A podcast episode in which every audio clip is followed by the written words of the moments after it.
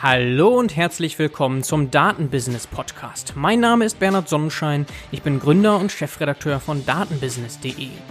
Ich werde hier verschiedene Themen der Datenwertschöpfung besprechen, mal allein und mal mit tollen, hochkarätigen Gästen, nämlich den Machern der Datenwirtschaft.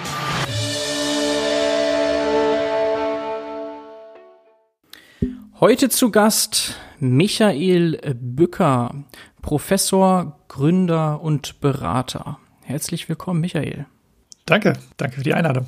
Ja, Michael, du sitzt ja in Münster, so wie ich, und wir können uns trotzdem nicht sehen. Das ist eben das Problem mit Corona. Sehr schade, aber ich freue mich sehr, dass es heute klappt. Ja, ich mich auch. Also, äh, wie gesagt, demnächst müssen wir uns mal auf einen Kaffee treffen, aber jetzt zur Zeit geht das ja leider noch nicht. Ja, das holen wir auf jeden Fall nach.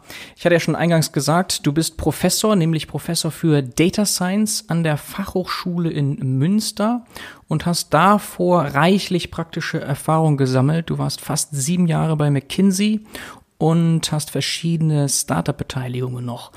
Vielleicht äh, fangen wir ruhig damit direkt an, mit der Professur und deinen Aufgaben dort. Was machst du als Professor an der Fachhochschule Münster? Ich würde vermuten, Forschung ist da nicht im Fokus, sondern eher die Lehre. Stimmt das? Hm, nicht ganz. Also Forschung ist schon auch eine der Säulen von dem, was, was so ein Fachhochschulprofessor macht. Natürlich äh, nimmt die Lehre sehr viel Zeit ein, ähm, aber zu diesen drei Säulen gehört eben die Lehre, neben Lehre und Forschung äh, dann zusätzlich auch noch der Transfer, also Vermitteln von Wissen in die Industrie hinein. Das heißt, das sind so die drei Säulen äh, von dem, was man der FH macht, wo tatsächlich die Lehre natürlich einen großen Teil einnimmt. Ich bin außerdem Mitglied im Institut für Prozessmanagement und digitale Transformation, das IPD. Das ist äh, ein Institut an der FH Münster, bestehend aus zwölf engagierten Professoren, all ihren Doktoranden und Mitarbeitern. Und wir sehen uns dort als Partner der regionalen Wirtschaft äh, und die dann in praxisnahen Fragen zum, zu Prozessmanagement und digitaler Transformation zu unterstützen. Und zwar durch sehr praxisnahe Forschung, äh, durch dann Transfer, also Transferprojekte, Beratung, aber auch durch verschiedene Weiterbildungsprogramme. Hier haben wir zum Beispiel auch ein Weiterbildungsprogramm, das heißt Business Analytics, wo wir eben den Unternehmen äh, eben auch aufzeigen wollen, wie sie Mehrwert aus ihren Daten schöpfen können. Mhm.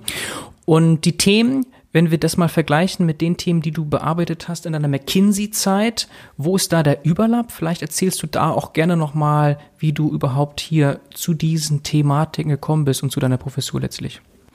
Genau, also ich ähm, bin eigentlich direkt nach der nach meiner Promotion in Statistik äh, bei McKinsey gelandet ähm, in deren Analytics-Abteilung. Damals, als ich dort angefangen bin, gab es in Düsseldorf so ein kleines Analytics-Hub, das äh, ja hauptsächlich die Aufgabe hatte, die Beraterteams, die überall in der Welt herumgeschwert sind, mit, ähm, naja, mit, mit bei Themen zu helfen, die jetzt so ein normales äh, Beraterteam dann nicht mehr lösen konnte, wo es einfach äh, zu komplexe Methoden notwendig waren oder wo es eben zu große Datenmengen äh, gab, die man dann analysieren sollte. Und äh, das habe ich eine Weile gemacht, äh, viel in Düsseldorf aus dem, auf dem, aus dem Büro heraus äh, dann eben äh, remote unterstützt, aber dann auch irgendwann äh, immer mehr vor Ort und bin dann irgendwann auch in so eine äh, Beraterrolle gewechselt, in der ich dann eben datengetriebene Projekte geleitet habe. Und äh, das habe ich in verschiedenen Industrien gemacht. Äh, ich war da jetzt nicht an irgendeine industrielle Practice dort gebunden, sondern habe das habe halt natürlich schon viel in, in, in gewissen Industrien gemacht, viel ähm, im Automobilbereich, Einzelhandel, Telekommunikation. Das waren, waren so meine drei Schwerpunkte, aber auch sonst ein bisschen über den Tellerrand hinausgeschaut. Und ähm, in den Anwendungen habe ich dann hauptsächlich ähm, ja, Marketing-Themen bearbeitet, also alles, was irgendwie mit Customer Lifecycle Management zu tun hat, Recommendation Engines gebaut, ähm, das klassische Customer Churn Problem für Unternehmen gelöst. All diese Dinge äh, waren Themen, ähm, an denen ich bei McKinsey gearbeitet hatte. Und das sah dann in der Regel so aus, dass ich dort mit, mit eben kleineren Teams vor Ort war bei den Klienten, habe mit ähm, teils Data Scientists, teils äh, Beratern dann an diesen Themen gearbeitet. Und wir haben in der Regel tatsächlich, äh, naja, die die Probleme dann eben so gelöst, dass die Lösung später auch bei den Klienten dann vor Ort äh, integriert werden konnte, so dass sie halt auch eine, eine dauerhafte Lösung nutzen konnten. Mhm, das war bis Februar 2018 und dann ging es ja von dort aus in die Professur an der Fachhochschule in Münster. Jetzt hatte ich ja mich vor allem auch so für den Überlapp interessiert, thematisch. Mhm. Sind das Themen, die immer noch aktuell sind für dich? Also vor allem diese Marketing-Themen, Recommender Systems und, und diese Themen, die du aus der Praxis kanntest? Genau, also mich interessieren vor allem Anwendungen von Statistik, maschinellem Lernen, äh, Datenanalysen in betriebswirtschaftlichen Fragestellungen das ist das, was ich eigentlich jetzt auch ähm, in meiner Professur ähm, weitermache. Also meine, meine Professur für Data Science ist angesiedelt am, ähm, am Fachbereich Wirtschaft. Das heißt, ich unterrichte Data Science für BWL-Studenten und Studentinnen und ähm, naja, möchte denen eben äh, nahebringen, wie man Daten nutzt, um unterschiedlichste Problemstellungen in Unternehmen zu lösen. Und das fängt relativ klein an bei, ähm, naja, dem Schlagwort, das man heute häufiger hört, Data Literacy. Ähm, also zunächst mal ähm, jeden auf ein bestimmtes Level zu bringen, Daten zu verstehen und damit arbeiten zu können. Ähm, führt aber auch so weit, dass ich dann später in den Erweiterungsmodulen, dass, dass die, äh, die Studierenden, die dann diese Module bei mir besuchen, tatsächlich selbst äh, Machine Learning Modelle bauen, um äh, dann wirklich ganz konkrete Fragestellungen zu lösen. Ähm, Genau, also das heißt, jeder, der, der dann diesen, diesen ähm, äh, Ausbildungstrack sozusagen bei mir durchlaufen hat, ist nachher oder hat nachher ähm, grundlegende Fähigkeiten in Data Science und kann äh, selbstständig solche Projekte auch bearbeiten. Mhm. Und tatsächlich BWLer in erster Linie. Genau, also BWLer und Wirtschaftsinformatiker. Okay, ja, weil dann das Thema Data Literacy ja, hätte ich jetzt erwartet, nur ein Aspekt ist, sondern vielleicht auch das ganz technisch, also Programmierkenntnisse, sind die vorhanden bei vielen dieser Studenten? Nein, also die meisten erlernen dann die erste Programmiersprache in meinen Kursen. Das heißt, ähm, es gibt tatsächlich eine Wirtschaftsinformatik-Vorlesung, die auch verpflichtend ist für alle, in der eben so ein bisschen Visual Basic ähm, äh, gelehr gelehrt wird am Anfang des Studiums. Und äh, bei mir gibt es dann eine Vorlesung, äh, in der in der ich äh, die Programmiersprache R äh, beibringe und ähm, genau, die verwende ich dann in den anderen Vorlesungen, die ich auch noch anbiete, ähm, um dann zum Beispiel mithilfe dieser Programmiersprache verschiedene Probleme zu lösen. Also dann bekommen die Studierenden typischerweise ein Projekt, das wir so semesterbegleitend gemeinsam bearbeiten und zusätzlich ein Projekt, das sie dann eben als Hausarbeit und als, ähm, als Prüfungsleistung bearbeiten. Ähm, das sind dann Datensätze, die teils aus der Praxis, teils äh, aus den verschiedenen Plattformen, wo man eben so Datensätze herbekommt, stammen äh, mit einer konkreten Aufgabenstellung, also zum Beispiel ähm, Be Betrugserkennung im Onlinehandel. Äh, da gibt es dann eben äh, einen Datensatz, äh, wo man eben alle möglichen Merkmale von Einkäufen in einem Online-Shop hat, plus eine Zielvariable, äh, ob der Kunde am Ende seinen Einkauf auch bezahlt hat oder versucht hat, äh, den Händler zu betrügen. Und dann ist eben die Aufgabe, da ein Modell zu erstellen, das das automatisch erkennt, so dass man dieses Modell nachher im Online-Shop integrieren kann, um zu entscheiden, welche Bestellungen ähm, verarbeitet man oder nicht, beziehungsweise welche Zahlungsmethode bietet man welchem Kunden an. Mhm. Das heißt, deine Studenten bearbeiten dann auch ein ganz konkretes Problem am Ende. Genau. Okay, sehr schön. Ist denn die Idee dabei auch, dass dann einige dieser Studenten als Data Scientist später arbeiten oder eher in der Kommunikation mit Data Scientists kompetenter werden? Mhm. Ähm, tatsächlich mache ich in der Regel so gegen Ende des Semesters eine kleine Umfrage und frage dann äh, nach, ob diejenigen, die diese, diesen Kurs dann besucht haben, ob, ob sie sich vorstellen könnten, nach ihrem Bachelor in dem Bereich äh, weiterzumachen und sich zu vertiefen und tatsächlich Data Scientist zu werden. Und in der Regel äh, gehen dann so die Hälfte der Hände äh, hoch und äh, das ist so die Quote, die, die ich meistens habe. Und es gibt tatsächlich dann auch einige Studierende, die ähm, im Anschluss dann irgendeinen Master in Data Science oder äh, verwandten Gebieten draufsatteln. Ähm, tatsächlich war das gar nicht immer so richtig meine Intention, sondern ich sehe auch eine wichtige Rolle, die, ähm, die eben Studierende der Betriebswirtschaftslehre mit einem gewissen Schwerpunkt in Data Science, die die erfüllen können, ist eben dieser Link zwischen den, ähm, naja, den eigentlichen Business-Anwendern und den äh, Data Nerds, sage ich jetzt mal. Das mhm. heißt, äh, so diese Brücke, bei McKinsey haben wir das immer Translator genannt, also die Übersetzer zwischen dem eigentlichen Business-Problem und dem äh, Datenproblem. Mhm. Oder, oder nicht dem Datenproblem, sondern äh, der, dem Machine Learning oder der Analysetechnik. Tatsächlich äh, war das zumindest beim, äh, aus meiner McKinsey-Erfahrung immer tatsächlich eine große Lücke, die ich immer wieder überall beobachtet habe, dass es eben schwierig ist, diese, diese Rolle zu besetzen. Äh, zum einen gäbe es natürlich eine Möglichkeit, man, dass man jemanden, der irgendwie Data Scientist ist, vielleicht einen IT- oder Mathe-Hintergrund hat, in diese Rolle hinzubewegen.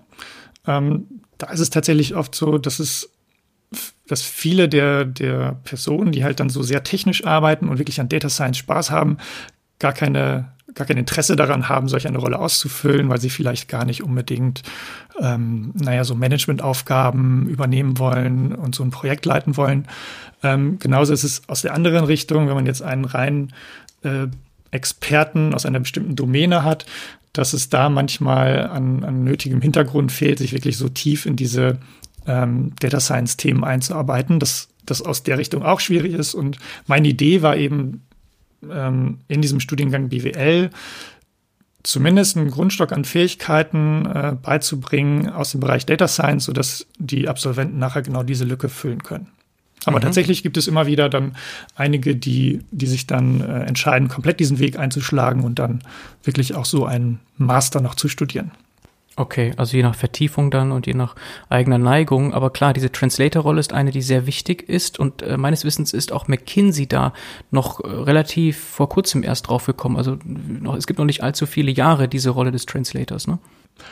Mm, ja, also ich glaube, äh, bestimmt fünf, sechs Jahre müsste es die inzwischen geben. Ähm.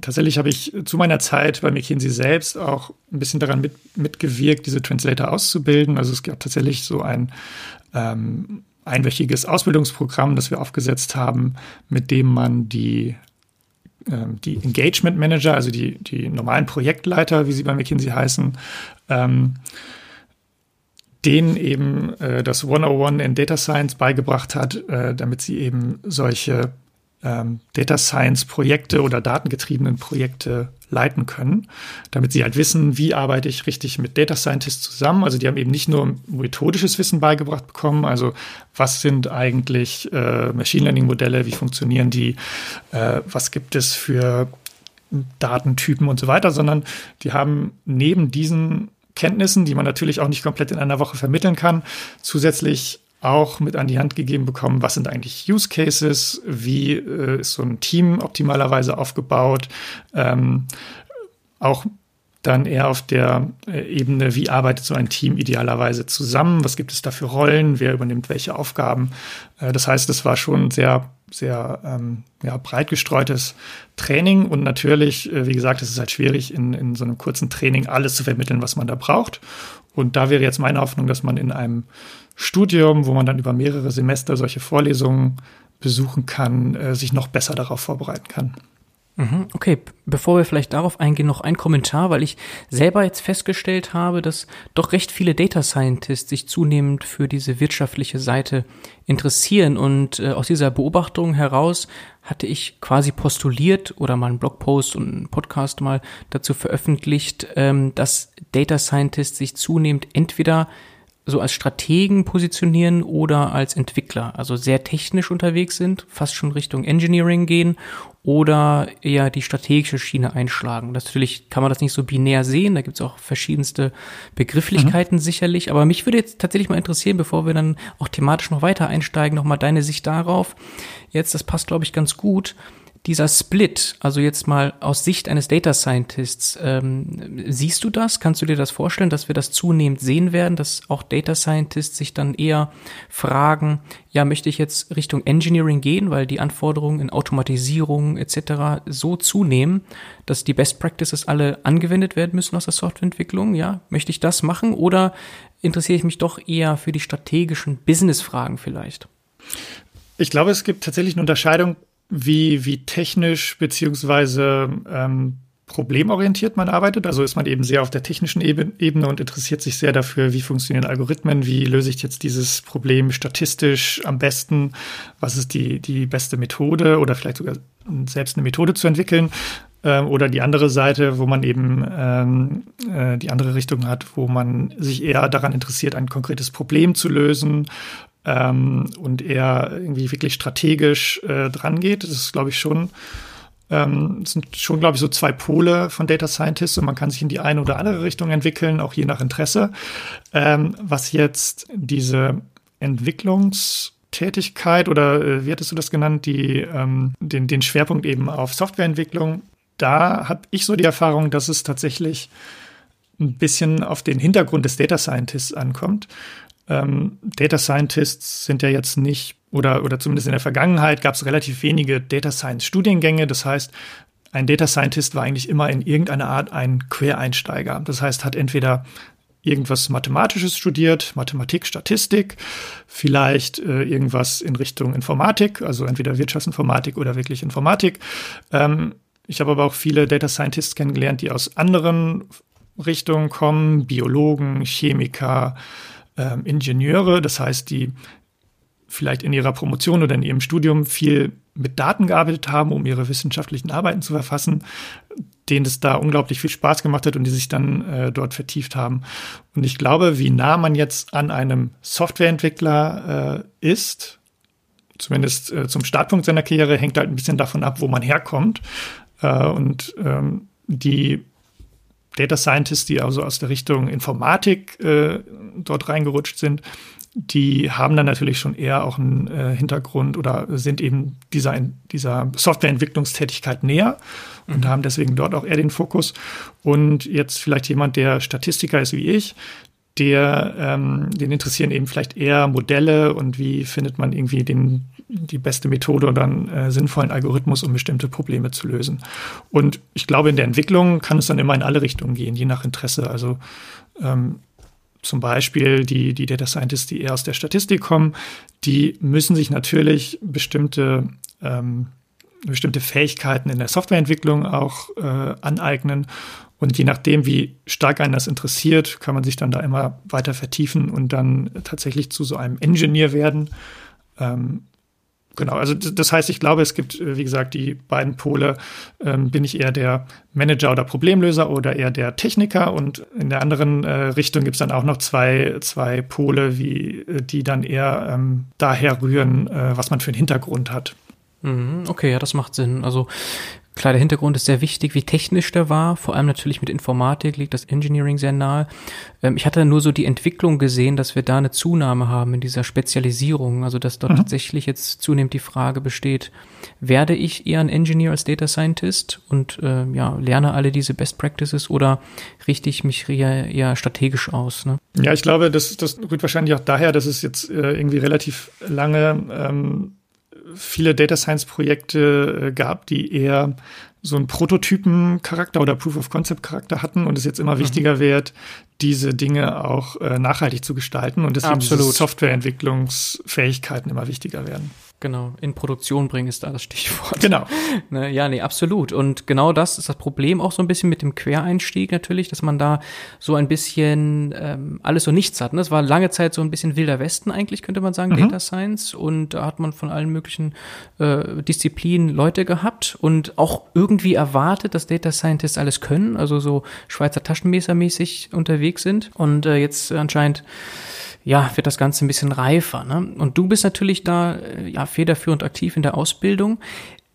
Jetzt ist es ja so, dass Data Science unglaublich attraktiv immer noch ist. Betitelt wurden ja Data Scientists als diejenigen mit dem sexiesten Job unseres Jahrhunderts. ähm, siehst du auch so einen Run jetzt bei dir, wenn du mal so die Zahlen vielleicht dir anschaust an Studenten, die sich interessieren für das Thema? Mhm. Ähm, also zum einen ist natürlich irgendwie alles, was mit äh, Mathe und Statistik zu tun hat, jetzt bei dem klassischen BWL-Studenten wahrscheinlich nicht, äh, da schlägt nicht direkt das Herz höher. Ähm, allerdings äh, mache ich das auch in der Regel, dass ich äh, zu Anfang des Semesters einmal kurz abfrage, warum sind Sie jetzt eigentlich in diese Vorlesung gekommen? Denn die, äh, die Vorlesungen, die ich dann in den höheren Semester, Semestern halte, die sind auch ähm, Wahlfächer. Das heißt, die Studierenden entscheiden sich dann freiwillig dafür, sich dort zu vertiefen, um zu erfahren, äh, genau, warum, was ist eigentlich die Motivation dahinter. Und was ich dann eben am meisten höre, ist, dass das schon den, den Studierenden eben auch bewusst ist, dass das ein Zukunftsthema ist und dass das äh, extrem wichtig wird, äh, sein wird in der Zukunft und dass sie sich deswegen dort äh, fortbilden wollen und äh, eben auch interessiert sind und ähm, ja, eben das auch als Karrierechance begreifen. Ähm, und äh, genau daher glaube ich, diese, diese Vorlesungen auch immer ganz gut besucht sind, obwohl sie eben jetzt nicht die klassischen Lieblingsfächer von Studierenden, äh, Studierenden der BWL sind. Mhm, wenn du gut besuchst sagst, ähm, was ist so die Größenordnung? Wie viele Studenten sind das? Mm, das hängt tatsächlich vom Semester ab, immer so zwischen 20 und 50 mhm. von ungefähr 150 Studenten, okay. die es insgesamt in dem Studiengang oh, okay. pro Semester gibt. Okay, das ist ja schon eine, eine gute Menge, okay. Ja, vielleicht noch eine letzte generelle Frage, bevor wir dann thematisch einsteigen. Du hattest ja betont, Forschung ist auch ein Teil, so prozentual.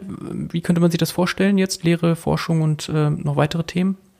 Naja, offiziell, ähm, also es sollte eigentlich so ungefähr 50-50 äh, sein, Forschung und Lehre. Tatsächlich ist äh, der, das Lehrdeputat für einen Fachhochschulprofessor äh, relativ hoch, also äh, wesentlich höher als an der, an der klassischen Universität, sodass da tatsächlich nicht so oft sehr viel Zeit für Forschung bleibt. Mir macht es allerdings immer noch Spaß, weswegen ich da schon einiges an Zeit für aufwende. Das verlagert sich dann häufig eben in die vorlesungsfreie Zeit, äh, wo dann eben ein bisschen mehr Flexibilität ist, so dass ich jetzt so wirklich gar nicht sagen könnte, pro Woche sind es irgendwie zwei Tage oder so. Wahrscheinlich ist es über das komplette Jahr hinweg ungefähr der Anteil, aber es äh, ist eben sehr unterschiedlich im Semester oder in der vorlesungsfreien Zeit.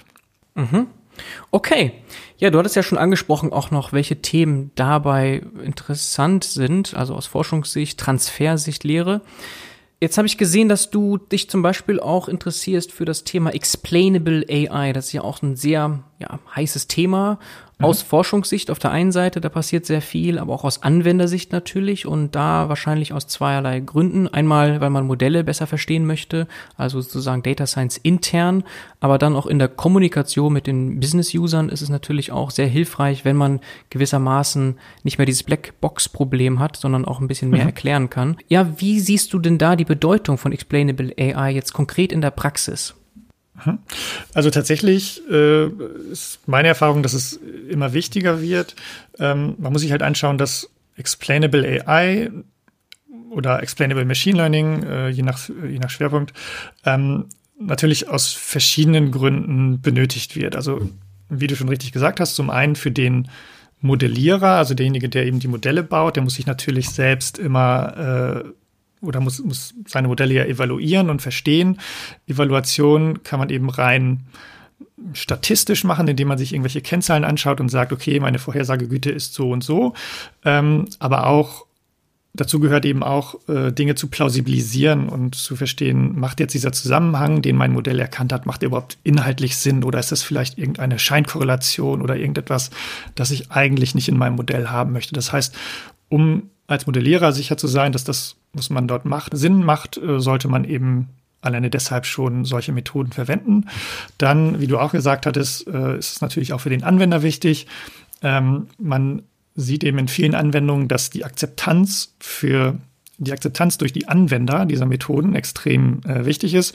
Ähm, da fallen mir so Beispiele ein aus dem B2B-Kontext. Also wenn ich zum Beispiel für eine äh, Vertriebsmannschaft von so einem B2B äh, Unternehmen Empfehlungen mache, was die als nächstes tun sollen. Also sprich vielleicht mal mit diesem Kunden oder verkauf diesem Kunden oder äh, versuche diesem Kunden Produkt XY zu verkaufen, dann macht das so ein Vertriebler, äh, lässt sich eben typischerweise nicht einfach von einem Computer sagen, was er als nächstes tun soll.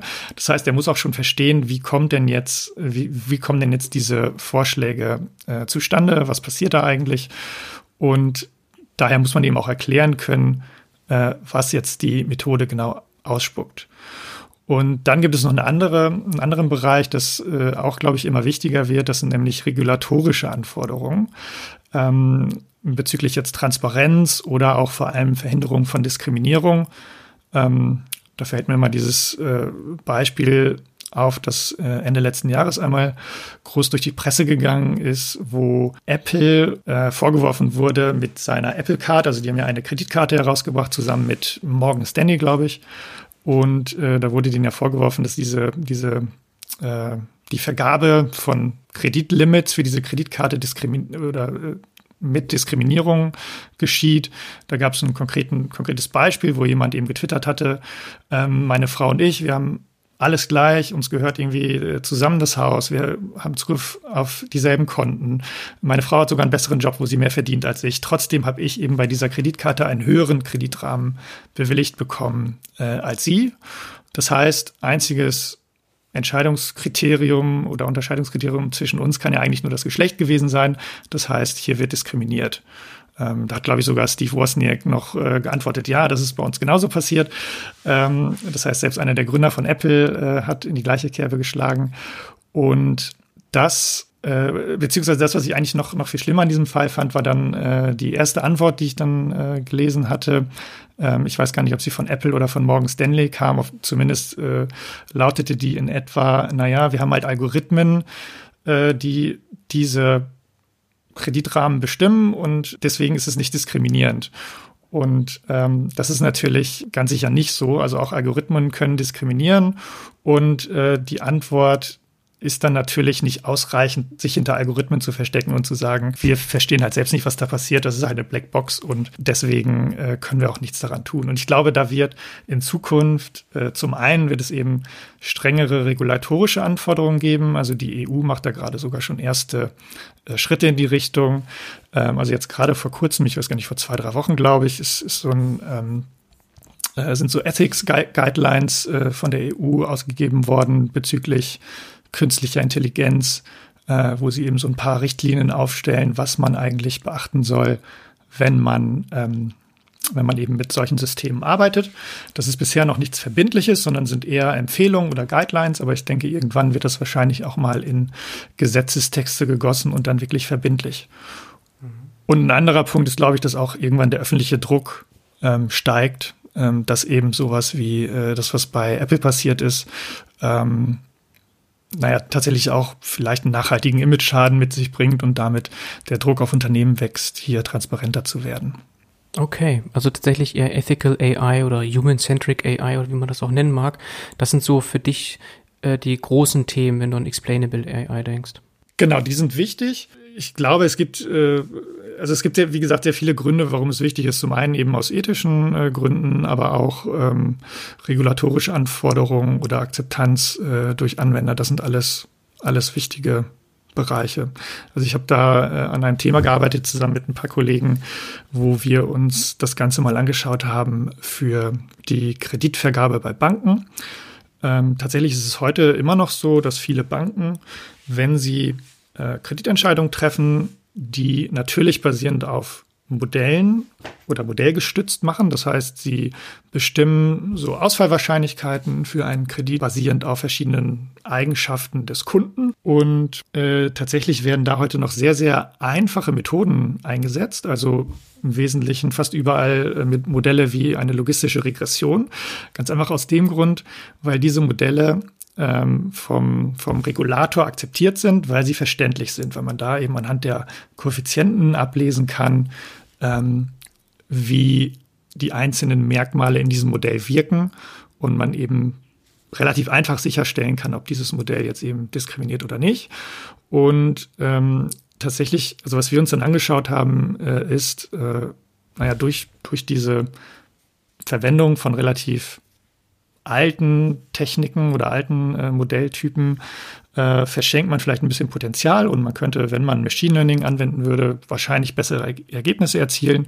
Und wir haben dann eben untersucht, ob man oder inwiefern man eben mit den Methoden, die es heute so gibt, in diesem Explainable AI-Bereich, äh, ähnliche Erklärungsgrade erreichen kann. Und tatsächlich ist das nicht ganz unproblematisch, äh, aber man kann eben tatsächlich auch solche Modelle gut aufbrechen und verstehen, wie einzelne Merkmale wirken und sehr detailliert äh, verstehen, was in diesen Modellen passiert. Ja, okay, das ist natürlich krass, dass so ein Fall Kreditvergabe, das betrifft ja unzählige Menschen, fast jeden von uns, dass dort veraltete Modelle am Werke sind. Das ist natürlich schon echt krass. Ja, wobei es ist ja tatsächlich zum Schutz der, der Personen, die davon betroffen sind, denn diese Modelle sind dadurch sehr verständlich. Es gibt auch noch einen anderen Grund, also die ähm, solche, solche Modelle müssen halt vom Regulator auch zugelassen werden. So ein Zulassungsprozess, der kann äh, ziemlich aufwendig sein. Da muss man also wirklich äh, detailliert äh, zeigen, wie dieses Modell funktioniert und dass es eben nicht diskriminierend ist und alle äh, Datenschutzrichtlinien und so weiter eingehalten werden. Das heißt, ähm, das ist, wäre auch mit einem gewissen Aufwand verbunden, jetzt alles auf, also ständig neue, neue Modelle äh, zu erstellen, um die dann zu verwenden. Mhm. Okay, also Akzeptanz und Vertrauen ist natürlich ganz, ganz wichtig und eben nicht nur Anwender, sondern du hast ja hier gerade sehr schön auch gezeigt, letztlich Konsument, wenn man so will. Ne? Der mhm. muss natürlich auch dem Ganzen vertrauen. Jetzt ist natürlich das Problem häufig auch diese Angst, die mitspielt beim Thema KI. Also jetzt konkret Business-User wollen natürlich ihre Expertise weiterhin äh, behalten oder wirklich auch in der Anwendung letztlich sehen und nicht ersetzt werden durch eine AI, auch nicht teilweise in ihrer Bedeutung ersetzt werden. Jetzt haben wir natürlich auch das Thema mit Corona, New Work, ganz groß. Mhm. Ist das ein bisschen zu weit hergeholt oder hängt das auch zusammen, KI und New Work? Na, da gibt es tatsächlich Zusammenhänge, denn wie du schon richtig gesagt hast, es gibt nun mal Tätigkeiten, die vielleicht heute schon von Algorithmen besser gelöst werden können als von Menschen. Und da ähm, habe ich vor kurzem auch mal eine Studie gelesen, ich glaube, die war tatsächlich auch von, von ein paar ehemaligen Kollegen vom McKinsey Global Institute, wo tatsächlich äh, sehr viele Berufsfelder untersucht wurden und jeder Beruf wurde in verschiedene Tätigkeiten äh, unterteilt und diese Tätigkeiten wurden dann analysiert und ermittelt, kann KI diese Tätigkeiten oder menschlich, Menschen in diesen Tätigkeiten ersetzen.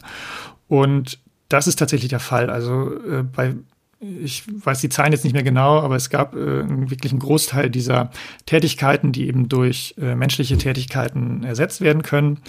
Und äh, das heißt nicht immer, dass ein gesamtes Berufsfeld dadurch verschwindet. Also es war dann eben häufig so, dass vielleicht 50 Prozent der Tätigkeiten maschinell erledigt werden können und 50 Prozent eben immer noch besser durch Menschen. Und ja, natürlich würde das oder führt das eben irgendwann zu Umbrüchen in der Arbeitswelt.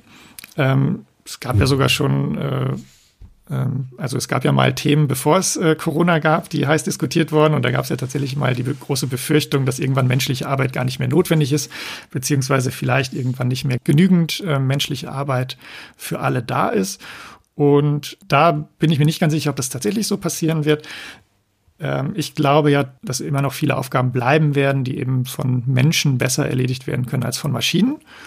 Ähm, also alles, was irgendwie mit echter Kreativität, was irgendwie mit ähm, Führung und so weiter zu tun hat. Das, das sind halt einfach menschliche Aufgaben. Es gibt tatsächlich Aufgaben, die einfach von Maschinen besser erledigt werden können. Sowas wie Mustererkennung, äh, Vorhersagen, äh, naja, alles, was wir eben, was wir heute schon mit Machine Learning oder AI machen. Und es gibt aber, glaube ich, auch Bereiche dazwischen.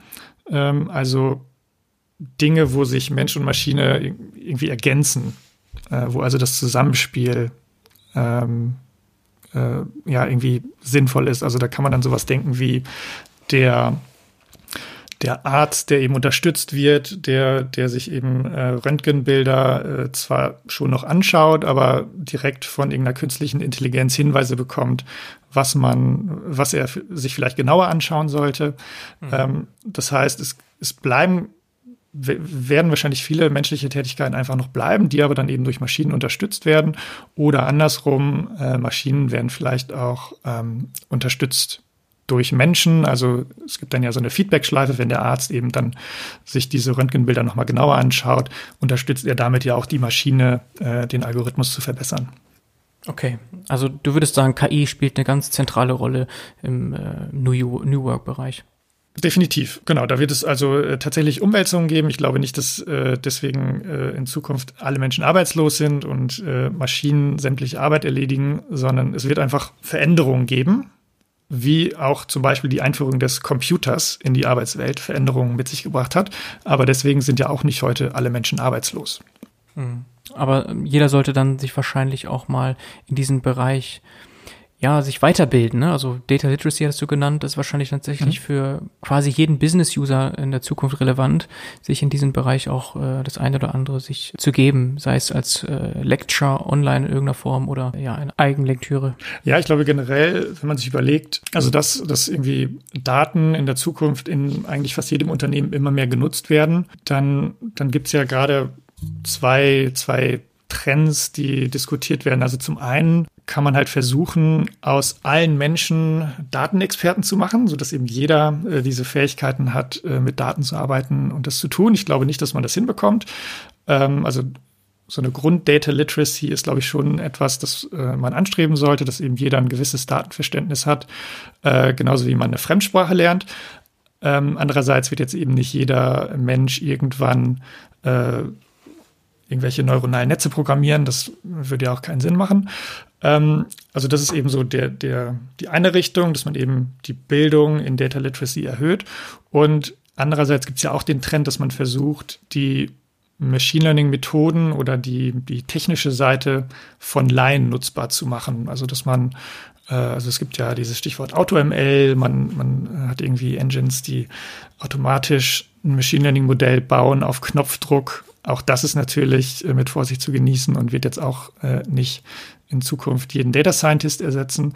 Ähm, aber es äh, geht vielleicht auch ein bisschen in die Richtung, wie man äh, sozusagen den I Input und Output für solche äh, Techniken darbietet. Also zum Beispiel werden ja irgendwann ähm, die Ergebnisse von solchen äh, Datenanalysen oder von Machine Learning äh, vielleicht nicht mehr in sehr komplexer Form, die nur ein Data Scientist oder jemand, der Data Literate ist, versteht, sondern vielleicht auch in so einfacher Form über Sprache, dass, dass man vielleicht irgendwie als Vertriebsmensch in einem Unternehmen äh, eben nicht auf ein kompliziertes Dashboard schauen muss, wo man sich dann selbst herauslesen muss, was, was man jetzt am nächsten Tag tun soll oder was die Empfehlung aus den Daten ist, sondern dass man vielleicht eine, äh, eine Textnachricht bekommt, äh, wo dann explizit eine Empfehlung drin steht äh, in natürlicher Sprache.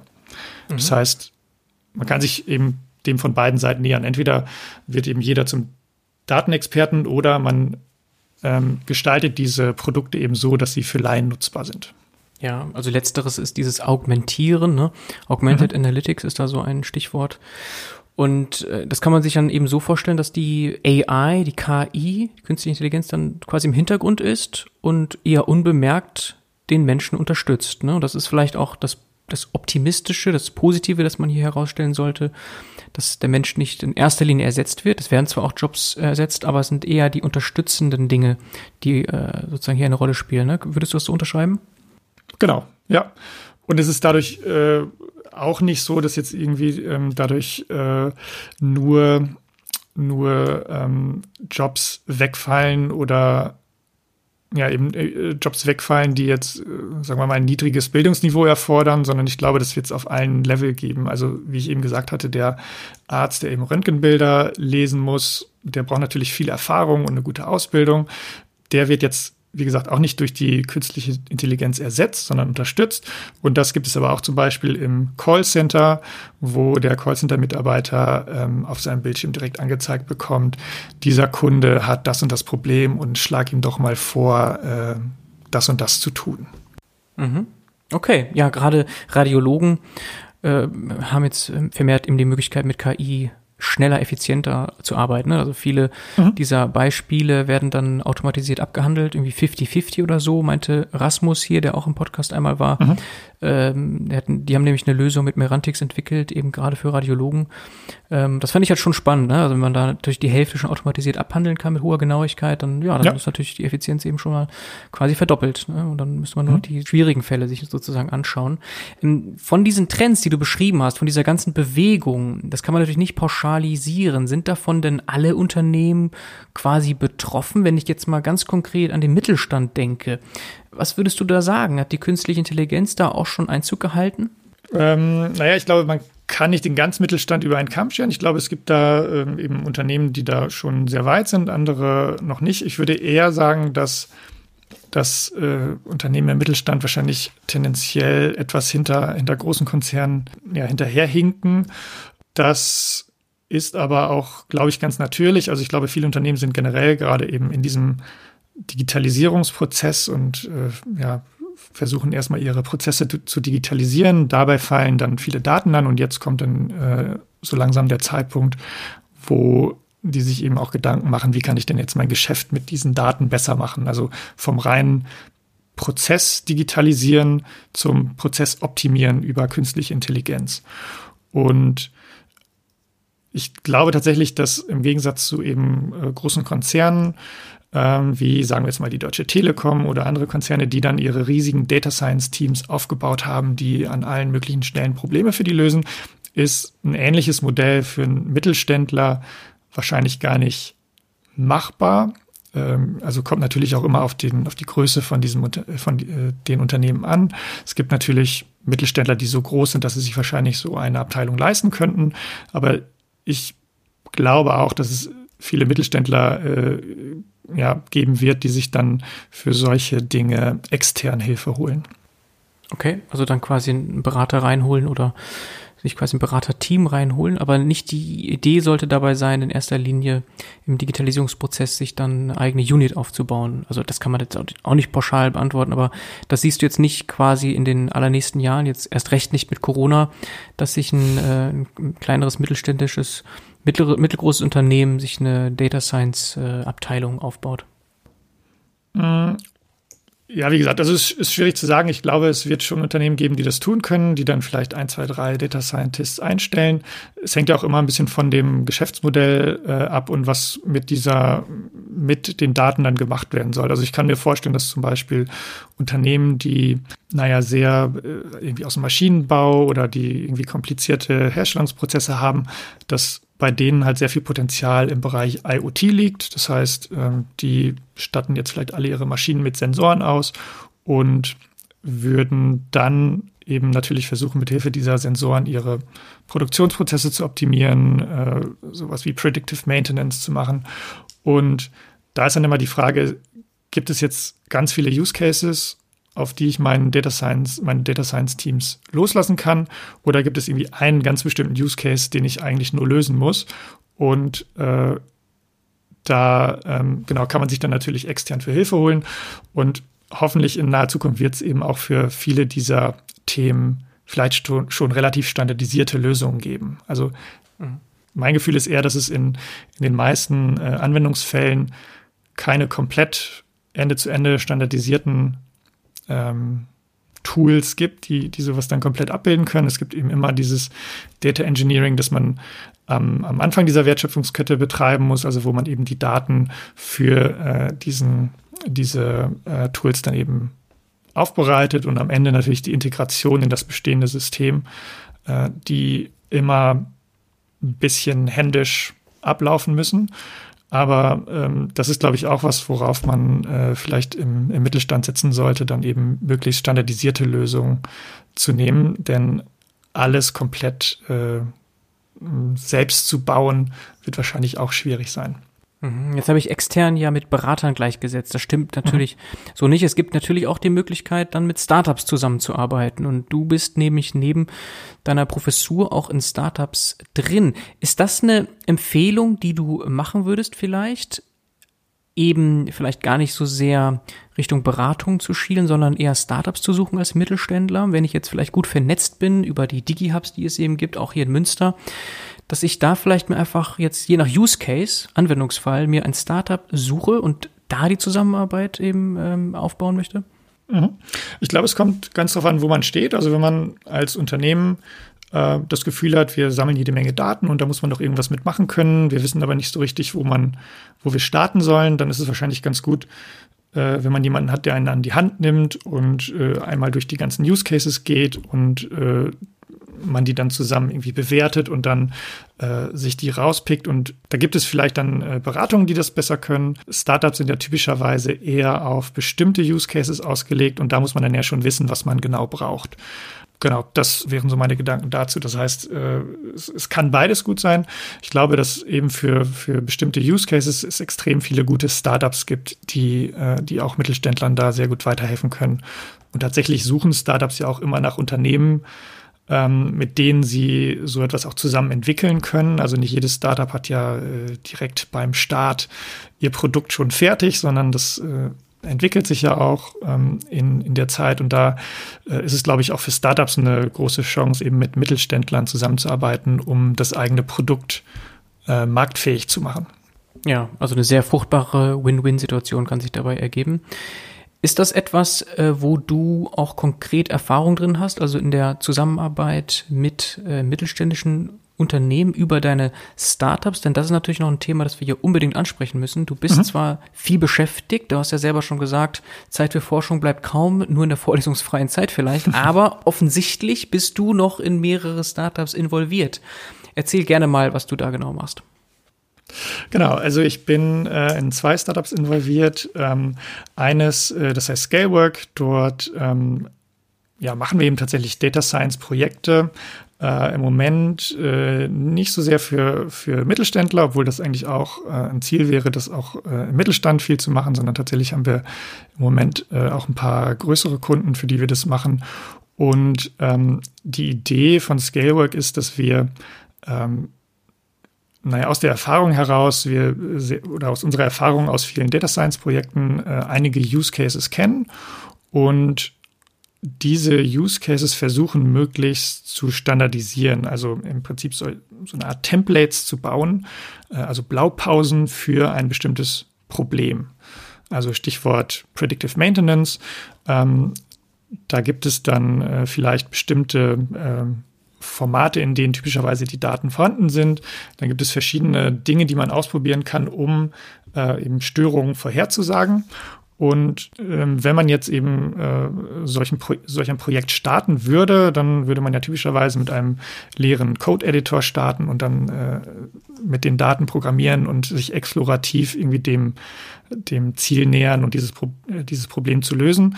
Ähm, und unser Ziel ist eben für alle möglichen Use Cases solche Standardvorgehen zu dokumentieren, so dass man diese, ähm, diese Use Cases äh, sehr gut auch ähm, an Freelancer vergeben kann. Das heißt, wir arbeiten selber mit sehr vielen Freelancern zusammen, die dann mithilfe der, ähm, naja, dieser Vorgaben oder dieser, dieser Kochrezepte, die wir machen, dann diese Projekte bearbeiten, so dass man möglichst effizient ist, äh, möglichst gut Leute auf solche Projekte onboarden kann und ähm, äh, für eine gewisse Qualität äh, sorgen kann.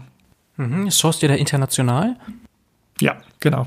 Ah, okay. Also dann verstehe ich auch den Namen Scalework, also dass ihr quasi dann eine standardisierte Lösung schnell hochfahren könnt, eben auch mit der Manpower schnell eben.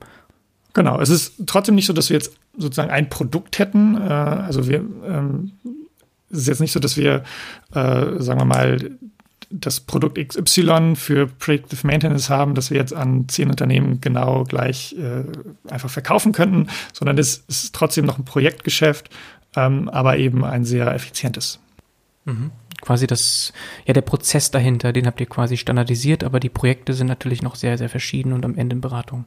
Genau. Also wir haben tatsächlich in dem Zuge dann ähm, auch äh, versucht, einige, oder nicht nur versucht, sondern es auch getan, einige ähm, Produkte entwickelt, die bei der Kollaboration dann helfen. Also gerade wenn man eben mit Data Scientists äh, weltweit zusammenarbeitet und auch Unternehmen und sich vielleicht nicht jeden Tag sieht. Ähm, zum Beispiel haben wir so ein, so ein kleines Tool gebaut, mit dem man ähm, über Datensätze diskutieren kann. Also man kann sich das vorstellen wie so ein Slack, für, ähm, für relationale Datenbanken. Das heißt, man ähm, hat eine Oberfläche, in der eben alle Datensätze aufgelistet werden, auch wie die miteinander verknüpft sind.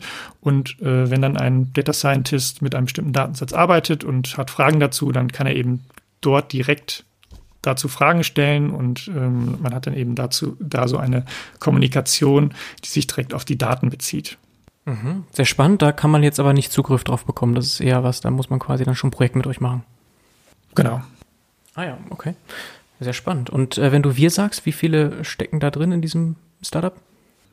Wir sind zu dritt. Ähm, genau, wir haben zu dritt äh, Scalework gegründet. Mittlerweile haben wir äh, noch einen vierten ähm, mit an Bord als äh, Managing Director. Äh, der Ulrich, der hat äh, vorher oder das macht er immer noch äh, mit Get Innotized eben ähm, ein Unternehmen gegründet, wo er ähm,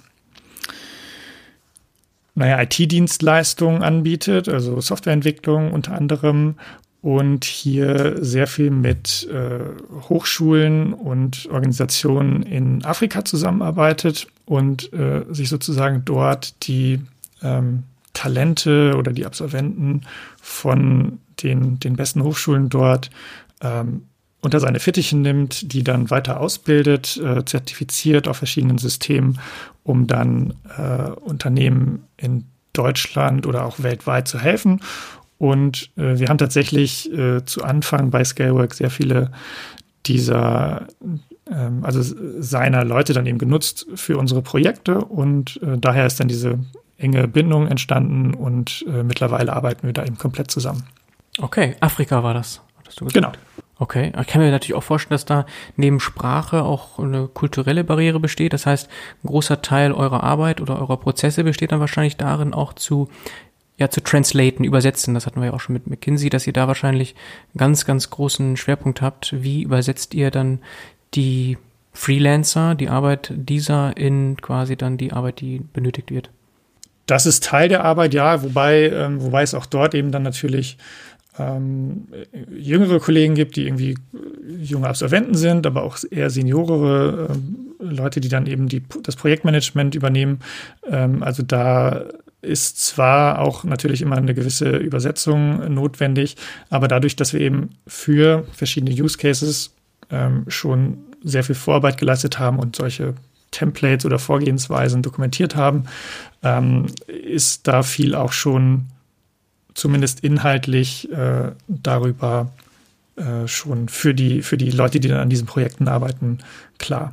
Mhm. Okay, ich muss jetzt nochmal nachfragen, weil das sehr gut passt im äh, Zuge von Corona. Wie siehst du da die Entwicklung? Gibt es sehr viele Projekte, die nicht weitergeführt werden? Wie ist das mit den Freelancern? Sind da jetzt noch mehr äh, erhältlich sozusagen, weil man äh, weiß ja auch, dass viele Freelancer jetzt auf der Suche sind nach Projekten. Da wäre sehr spannend, mal so deine quasi Insider-Kommentare zu haben.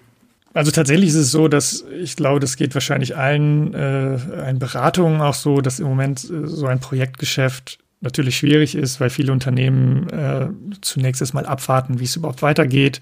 Äh, viele tatsächlich auch so einen ähm, Ausgabestopp haben für, für externe und deswegen ist es tatsächlich zurzeit ähm, ähm, gibt es da eben tatsächlich nicht so viele Projekte und natürlich gibt es dann eben auch viele Freelancer, die äh, Zeit hätten, an weiteren Projekten zu arbeiten. Ich gehe aber davon aus, dass sich das jetzt so langsam, dass das alles jetzt wieder so langsam mit dem Ende des Shutdowns oder mit dem langsamen Hochfahren äh, auch wieder relativ schnell erledigt. So langsam normalisiert. Das ist dann die Hoffnung. Genau. Das wäre dann Scale Work und dann hattest du ja gesagt, noch ein zweites Startup, das ist dann wahrscheinlich Trade Link, ganz frisch, ne? Genau, ähm, was wir da machen, also wir haben uns in, in Scalework auch eben viele verschiedene Use Cases angeschaut und, und immer auch mal überlegt, kann man aus einem dieser Use Cases auch äh, ein Produkt machen. Und wir fanden die, die ähm, ja, Logistik, also wir sind mal angefangen mit Baustellenlogistik, hatten dann ein bisschen weitergedacht und äh, uns das Thema Logistik angeschaut und äh, gesehen, dass es da unglaublich äh, viele spannende äh, Möglichkeiten gibt, ähm, da auch tätig zu werden.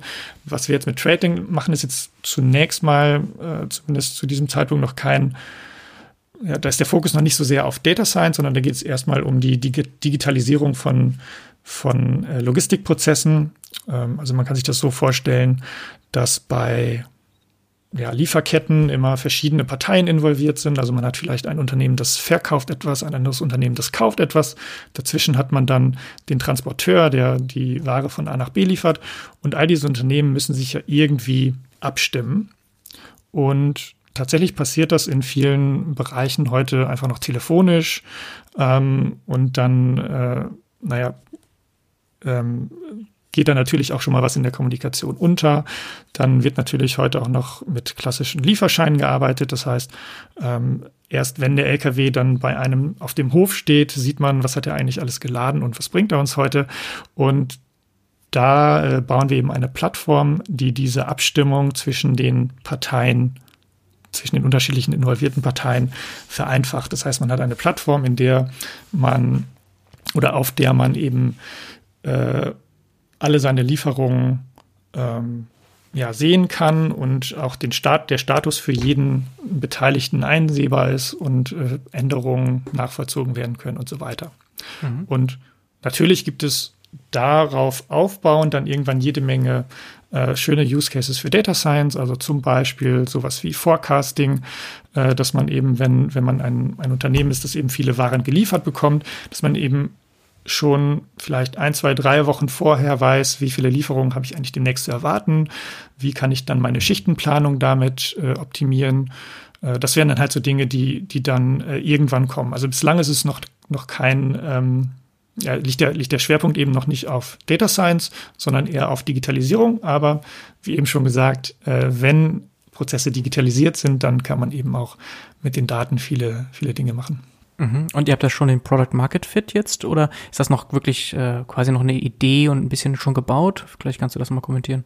Ähm, wir haben schon äh, die, die Grundsteine gelegt und, und so eine Plattform, äh, die tatsächlich online ist. Und es gibt auch schon ein paar Kunden, die damit heute arbeiten. Okay, die kannst du wahrscheinlich nicht alle erwähnen, aber wir haben ja zum Beispiel hier direkt in der Nähe Fiege. Sind die mhm. interessiert vielleicht? äh, das weiß ich nicht. Wenn die interessiert wären, wäre natürlich schön. Äh, ja. Genau, bisher äh, sind das eher nicht und nicht direkt äh, Logistikunternehmen, sondern eher eben äh, Unternehmen, die die äh, ja, andere Logistikunternehmen nutzen. Okay, sehr spannend. Und das könnte man jetzt auch nicht abbilden über ein Slack-Plugin oder so, ne? Das wäre jetzt zu naiv gedacht. Das ist halt schon, die Plattform bietet da schon mehr, das ist die Idee dabei. Genau, ja. Also, wie gesagt, es gibt natürlich so Grundfunktionalität wie ein Kalender. Ich habe halt einen Kalender, da steht drin, wann äh, kommen welche Lieferungen an. Äh, aber es werden eben nicht nur ähm, ja nicht nur solche, solche Daten äh, verwaltet, sondern man muss sich das auch vorstellen bei so einem Lager, da gibt es, äh, ähm, also es gibt ja nicht den einen Anlieferpunkt für Waren, sondern es gibt irgendwie eine große Lagerhalle und an allen Seiten können da diese LKWs andocken und äh, diese ganzen Prozesse auf dem Hof, äh, die äh, muss man natürlich auch irgendwie abbilden und ähm, dann natürlich auch das Kommissionieren und so weiter. Also da steckt schon, schon noch ein bisschen mehr dahinter und all das, äh, naja, bildet die Plattform heute noch nicht ab, aber soll sie dann irgendwann abbilden. Okay, sehr spannend. Da müssen wir, glaube ich, nochmal zusammenkommen. Da kannst du erzählen, was TradeLink im Datenwertschöpfungsbereich denn jetzt macht. Gerne. Da geben sie natürlich auch Synergien, ne? das ist ja ganz klar. Gerade in der V-Schule ist die Praxis ganz wichtig und dann kannst du quasi direkt das mit reinnehmen in die Lehre und in den Transfer. Genau, also äh, tatsächlich ist es so, dass, dass die Zeit bei McKinsey wirklich jetzt für diese Lehrtätigkeit extrem hilfreich war, einfach weil man eben in so einer Beratung ja in unglaublich viele Unternehmen reinschauen kann. Man äh, also ich war ja ungefähr sieben Jahre dort. Ich habe, ich kann gar nicht aufzählen, wie viele Projekte ich gemacht habe, wie viele unterschiedliche Unternehmen und unterschiedliche Industrien ich gesehen habe. Also da gewinnt man natürlich unglaublich an Erfahrung und daher kann ich auch sehr viel aus der Praxis erzählen.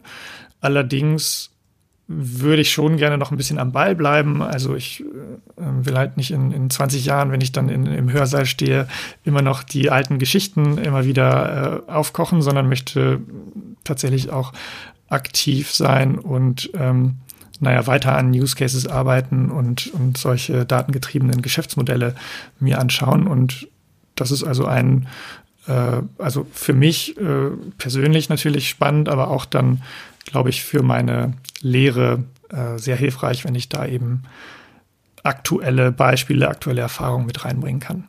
Mhm. Das ist wahrscheinlich auch der große Vorteil wirklich einer Fachhochschule im Vergleich zu einer Universität. Ne? Genau, also Praxis ist da äh, schon sehr relevant was auch wirklich gang und gäbe ist, dass auch mal Unternehmen äh, mit in die Vorlesung kommen, also auch Unternehmen, mit denen ich mal hier und da kooperiere, äh, die dann auch mal äh, was aus der Praxis erzählen. Ähm, das ist sehr wichtig, äh, gerade in der Fachhochschule, weil wir schon sehr praxisnah arbeiten. Okay, ja, äh, Michael, wir sind jetzt eigentlich schon mit der Zeit durch. Ich würde gerne noch mit einer letzten Frage hier schließen, die so ein bisschen jetzt äh, ja vorausschaut in die nächsten Jahre, denn du hast in einem Interview gesagt, jetzt für die IHK Nordwestfalen, dass wir vor einer Datenexplosion stehen. Jetzt haben provokant gefragt, haben wir die nicht schon gehabt oder siehst du noch, noch deutlich mehr kommen? Ja, also ehrlicherweise glaube ich, wir sind sogar mittendrin. Tatsächlich ist es ja so, dass ähm, also man muss sich ja fragen, wo entstehen eigentlich die meisten Daten? Und natürlich gibt, fallen einem dazu erst immer Social Media ein, äh, alle möglichen Katzenvideos, die bei YouTube hochgeladen werden und so weiter. Natürlich sind das äh, irgendwie riesen Datenmengen, die da angesammelt äh, worden sind. Ich glaube, dass ein großer nächster Treiber wirklich IoT beziehungsweise Internet of Things sein wird. Also dass jedes Gerät mit unfassbar vielen Sensoren ausgestattet ist und diese Daten ähm, ja wirklich gespeichert werden, um damit dann später irgendwelche schlauen Sachen zu machen. Ich glaube, das wird nochmal dazu führen, dass eine Unmenge an Daten äh, dazukommt zu der schon großen Datenmenge, die wir heute speichern. Mhm. Okay. Ich habe tatsächlich aber auch äh, neulich mal so einen interessanten Artikel gelesen, wo äh, gesagt wurde, dass äh, ab einem bestimmten Zeitpunkt äh, natürlich Datenspeicher so teuer wird, dass man eben nicht mehr alles beliebig abspeichern kann. Ähm, da gab es so eine Modellrechnung, wenn sozusagen das Wachstum der gespeicherten Daten, wie wir es jetzt haben, also es ist ja noch exponentiell, wenn das so weitergeht, und ich glaube, jetzt mit Corona haben wir alle verstanden, wie exponentielles Wachstum funktioniert, dass in, ich glaube, 100 oder 150 Jahren wir sozusagen so viel Daten speichern müssten, dass selbst wenn jedes Atom im Universum ein Bit repräsentiert, dass wir dann nicht mehr genügend Speicherplatz hätten. Das ist natürlich eine sehr fundamentale Limitierung. genau.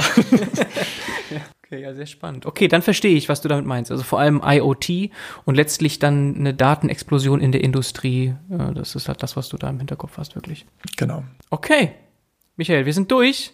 Ich bedanke mich und alles Gute. Vielen Dank. Ebenfalls. Ciao, ciao. Bis bald. Ciao.